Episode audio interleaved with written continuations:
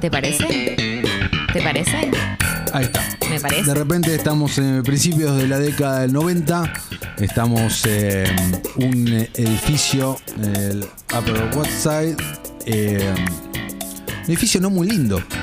No, para Unos- nada, ¿eh? Unos departamentos tampoco no muy bonitos. No, porque los de Friends, por ejemplo, Son eran, más lindos. eran el más lindo. Eran más El de. Chandler y Joey no, la verdad. No, Era un pero eran poquito más cool. Sí, pero además el de Mónica, bueno, lo tenían más canchero, que el cuadrito, que esto, que aquello. O sea, había color, había como un sentido de la estética. La verdad que el de Jerry no tiene un sentido de la estética. Es un departamento medio como para habitar, ¿no?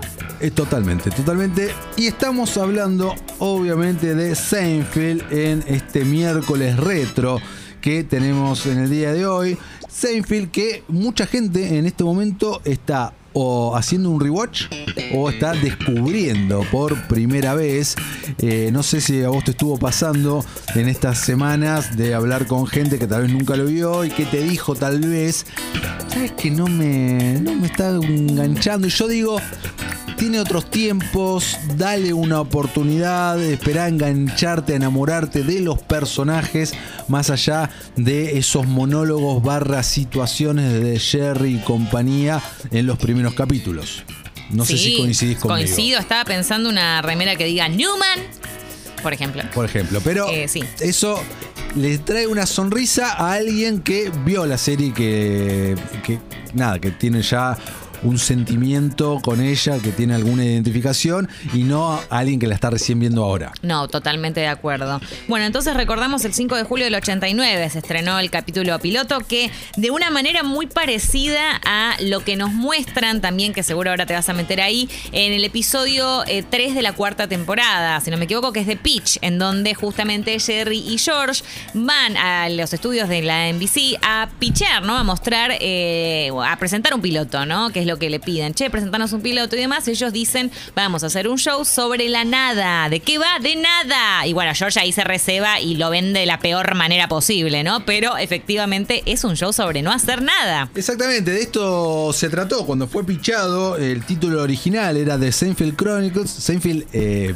ya venía como una fama muy importante a cuestas de él, viniendo de los escenarios eh, neoyorquinos, del stand-up, pero un tipo muy conocido. Entonces, tiene la idea de lo que más o menos resultó siendo la serie, que era, por un lado, extractos, partes de monólogos de él, eh, tanto reciclados como nuevos, y eh, luego pequeñas situaciones en eh, cosas comunes de la vida. El de, situaciones que vos, yo, cualquiera pueda vivir y se pueda sentir identificado. Comiendo en un restaurante, lavando ropa en estos lugares que tienen los yankees, esa cultura tremenda de lavar ropa en, en- en lugares que acá a nosotros eso Jamás. no nos sucede. No, no. Bueno, algunas veces sí, qué sé yo, si no te entra el, No, vos, pero acá vos llevás, eh, en todo caso, eh, al edificio, al Londres del edificio. Sí, al del edificio o hay un lavadero de tu barrio, qué sé yo, pero no existen esos lugares mega gigantes donde con monedas No, no. vos pagás el tiempo de la máquina y te quedás tal vez ahí un rato esperando, vas y te tomas un café y, y hablas No. con la gente que está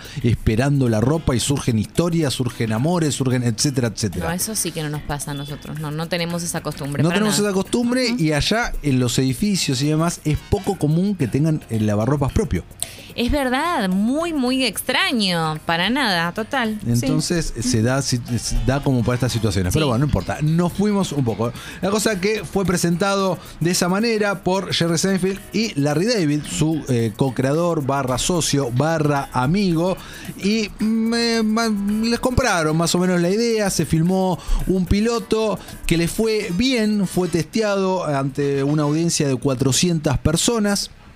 Y eh, luego le empezaron a dar forma hasta que resultó lo que eh, vimos o lo que se vio en ese momento y que ahora podemos eh, revivir como el capítulo piloto, el famoso capítulo número uno sobre esto que era de la nada misma, ¿no? Sí. Porque de qué se trata Seinfeld? Eh, sobre nada. Sobre nada. Y te la discuto un poco. Sí, Yo por te la discuto un poco con el pasar del tiempo, te la discuto un poco porque hay vínculos entre ellos y hay historias entre ellos. Bueno, sí, pero de, de- digamos, sí es una sitcom que sale por completo de los estándares y la estructura a la que veni- uno estaba acostumbrado con Mad About You, con Cheers y ese tipo de eh, comedias de situación, ¿no? Como se le llama. De todos modos, tal como decís vos, en un momento sí empezó a haber una línea que conectaba algunos episodios, aunque en muchísimos o la mayoría de los casos podés ver un episodio random y, y disfrutarlo y entender de qué va, aunque no hayas visto los cinco anteriores, ¿no? Totalmente. Sí, sí, sí, sí, sí. sí. Estamos de acuerdo. 100% no hace falta seguir ni, ni- ni saber la historia. No es como. Es imposible no compararla con Friends, me parece, por lo contemporáneas. Sí. Eh, y porque una también fue consecuencia de la otra. Pero, por ejemplo, en Friends vos necesitas saber que Ross y Rachel. Estaban en un break. Exactamente. Bueno, otra buena frase de, de remera. eh, y acá, sí, bueno, eh, Elaine y Seinfeld son ex. Pero es. Nada, pueden mismo. pasar tres temporadas y decir, ¡ah! Y ya está. Exacto. Total, totalmente. Eh, ah, bueno, cinco episodios tuvo, tenía la primera temporada, eh, que es creo que una de las más, de, lo- de las, bueno, de las temporadas más cortas que se han hecho, eh, al menos en la historia de los sitcoms, ¿no? Nueve temporadas en total, 180 episodios duró. El último capítulo de Seinfeld tuvo eh, el segundo más caro de publicidad de la historia, a tal, a tal punto que cuando lo emitieron, que se emitió en vivo en un montón de países, Argentina, eh, inclusive, o sea, todavía no se había llegado acá a ese episodio, estaban más atrasados, pero lo emitieron en vivo igual y sucedió lo que sucedió en todo el mundo, porque era el feed original de Estados Unidos, que había partes de la tanda publicitaria que era pantalla negra. Porque era tan caro el segundo de publicidad que no se pautó por completo toda la tanda. Es espectacular. No, no tenía ese dato ni ahí. Muy bueno, me encantó. Es espectacular. Espectacular. Estamos hablando de millones y millones de dólares en ese. eh, bueno, nos fuimos al final, ¿no? Ahora volvemos a la serie. Sí. Pero eh, polémico, entre comillas, si se quiere. Sí, ponele, qué sé yo. Más ponele. o menos. Más o menos. El final no final también, si se quiere. Sí, a mí me encantó. Me parece que es un cierre perfecto para la historia, que la no historia en realidad La que no nos venían historia. contando. Es buenísimo porque, bueno, además todos estos personajes que se van encontrando a lo largo de las temporadas y episodios que terminan siendo de, de una enorme relevancia y ganándose el cariño del público. También está bueno que aparezcan y se reencuentren eh, con alguna justificación narrativa al final. A mí me parece redondo.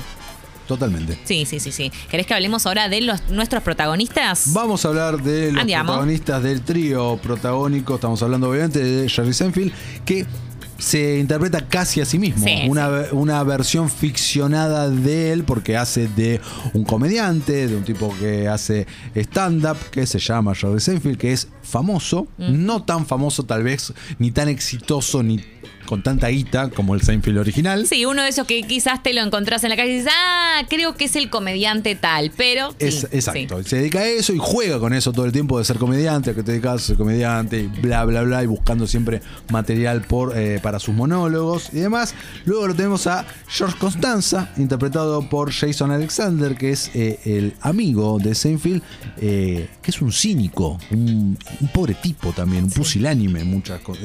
O sea, muy Y un difícil. jodido también. Un ¿eh? jodido, por Sí. eso es muy difícil quererlo a George. Y para mí pega la vuelta en un poco porque no es que lo querés, pero te encariñás. Totalmente, además tal como dicen incluso en el episodio este de Pitch de la cuarta temporada, él mismo dice, yo puedo ser un personaje. Y Jerry le dice, vos, un personaje, porque es cierto, uno lo ve y es el no personaje para una serie de cualquier índole, para una producción, para una ficción, ¿no? Un tipo que es, eh, te lo presenta como el tipo más común de los tipos comunes. Ahí está, eso. Es un tipo común de los comunes, pero con mala onda. Sí, sí. Muy mala onda. Y gracioso, por Gra- su mala onda, ¿no? Gracioso, muy negativo en absolutamente todo, muy envidioso. O sea, tiene muchos defectos, muy bien exacerbados, muy bien hecho por Jason Alexander. Luego tenemos, y recién la nombrábamos también, a Elaine eh, Baines, eh, interpretada por Julia Louis Dreyfus, que es la exnovia y amiga de Jerry. eh, que ahora que estoy viendo la serie de vuelta luego de muchos años, claro, los prim- la, la juventud tremenda. Es como. Porque de ella la vimos mucho también últimamente. En VIP. En, en- en VIP, en, en diferentes apariciones y demás. Esta joya.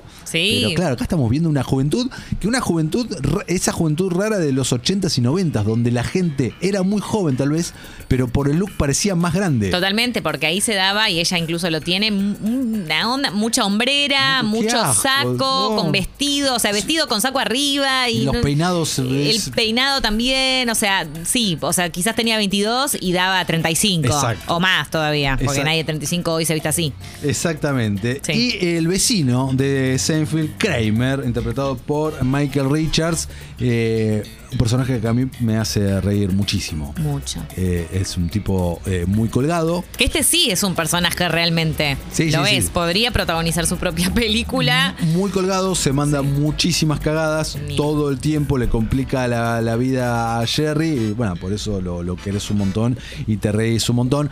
En la transición que hicimos, que hicimos con Expreso Doble hablábamos de, eh, nada, el, el monólogo que él hace que arruinas la carrera de- de- del actor, eh, porque se la agarra con un tipo de ahí de- del público, un afroamericano, y tiene un, un descargo bastante racista y lo cancelan antes de que exista la palabra cancelación y antes de las redes sociales. Tremendo. Esto lo pueden buscar, lo encuentran en YouTube más o menos fácil y tremendo. Tremendísimo. Y me gustaría saber tu episodio favorito. O el más emblemático, ¿no? Podemos mezclar em- los dos. el Porque... más emblema- Yo tengo un favorito. A con- ver, con vamos con un favorito y un emblemático. Vamos con el emblemático que Sí, me parece que acá lo vamos a compartir. Coincidimos con todos o casi todos, que Sí. es el de la sopa nazi, Por supuesto. por supuesto. Mm. No recuerdo la temporada, creo que cuarta temporada. No quiero, ahora, ahora lo confirmamos. De Nazi Soup. De Ese Nazi Soup. Es el episodio. O de Subnazi, en O de realidad. Subnazi. Eh, y mi favorito es. A ver. Tengo algo en común con Seinfeld y me encanta decirlo. Seinfeld es fan y coleccionista de Superman. ¿Sabías? ¿Tenías este dato? No me lo recordaba, ¿eh? Mirá. Seinfeld es fan y coleccionista. Un montón de cosas en común, ya, porque eso es una gran parte de... No sé si un montón. Eh, esa. Bueno, eh, pero es bastante, te digo. Bueno, ¿Cuántos coleccionistas de Superman conoces? Yo Eh, no tantos. Pocos. Bueno, Claro. Seinfeld es fan y coleccionista de Superman. De hecho, a partir de la segunda temporada, en casi todos los episodios, de manera más o menos sutil, hay una referencia a Superman. Ya partiendo desde que en su mueble hay una estatua, en su heladera hay un imán. Y hay como alguna que otra referencia. Y hay un capítulo, en este momento, no estoy recordando en qué temporada, de que Seinfeld tiene una novia, eh, o que empieza a salir con una chica que se llama Lois. Y él está tan maravillado con esto que repite su nombre todo el tiempo. Ah, Onda, eh, Lois, ¿podés mover esto? Lois, eh, tal cosa, Lois, Lois, Lois, Lois, Lois, Lois, Lois, Lois. Eh, y el capítulo termina enfrentando eh, a, a Jerry en una maratón, medio de, de casualidad, y suena la música de, de Superman. Hermoso, es excelente. Es- está eh, un capítulo hecho para mí, tailor made. Totalmente diseñado 100%. Yo voy a sumar, eh, no me acuerdo el nombre del episodio en este momento, pero el, el del Elaine bailando, porque me parece en donde descubrimos cómo baila Elaine, que es, eh, bueno, nada, un aparato básicamente. Pero me encanta, me encanta, me parece fabuloso. Y el Chinese Restaurant, ¿no? El del restaurante chino, en donde eh, todos los personajes, los protagonistas, que ese también quizás es favorito y emblemático, eh, pasan el episodio esperando para que les den una mesa que no les dan, no llega, no llega. Además me siento muy identificada porque son de esas cosas que a mí puntualmente me molestan. Porque esos de adelante ya lo sentaron y a mí no me sentaron. Entonces te vas como manejando y te va, te vas, tienes hambre, estás de mal humor. Y es exactamente lo que ellos transmiten en ese capítulo, por eso me gusta mucho. En donde vas, preguntas cuánto falta, quizás ya pasaron cinco minutos y volvés a preguntar aunque no tenga sentido, porque pasaron solo cinco minutos. Mira, me pongo nerviosa solo pensarlo. Eh, pocas cosas me ponen nerviosa y una es la de tener que esperar mucho tiempo una mesa. Eh, Bien, por eso me gusta tanto el capítulo de, Me de Chinese que Restaurant. coincidas con esto. Bueno, Seinfeld ganó un montón de, de premios a lo largo de todos los 90. Se llevó Emmy en 1993, Globo de Oro en 1994. eh, a- eh, premios a la actuación en 95, 97 y 98. eh, nominaciones un montón, todos a los Emmys desde el 92 hasta el 98. Lo mismo con eh, los Globos de Oro. Obviamente es una serie, estamos hablando, más que multipremiada. Sí, total, totalmente. Eh, me, me gusta mucho. Seinfeld está en mi corazón. La voy a revisitar eh, hasta que terminar todas las temporadas, siempre que tenga tiempo. Además, son episodios de 22, 23 minutos. Muy pocos tienen una mayor duración. Muy poquito, no, no Muy por eso. Eh, si eh, le entraste a Seinfeld hace poco, porque la subió Netflix, le pusiste play y no, no enganchaste o no te terminó de copar o esperaste eh, una risa desaforada como Friends o no sé, o o How I Met Your Mother, o Modern Family, que también, o The Office, igual The Office tampoco es para todos. Eh, No. Dale un poquito más. Llegá hasta la segunda mediados de la segunda temporada, ahí que empezás a conocer a estos personajes, su dinámica, sus distintos tipos de humor y, y listo, es un viaje de ida. Tal cual. Y cierro diciendo que shut up, una buena frase para poner en una remera de Elaine. Shut up, que es como la frase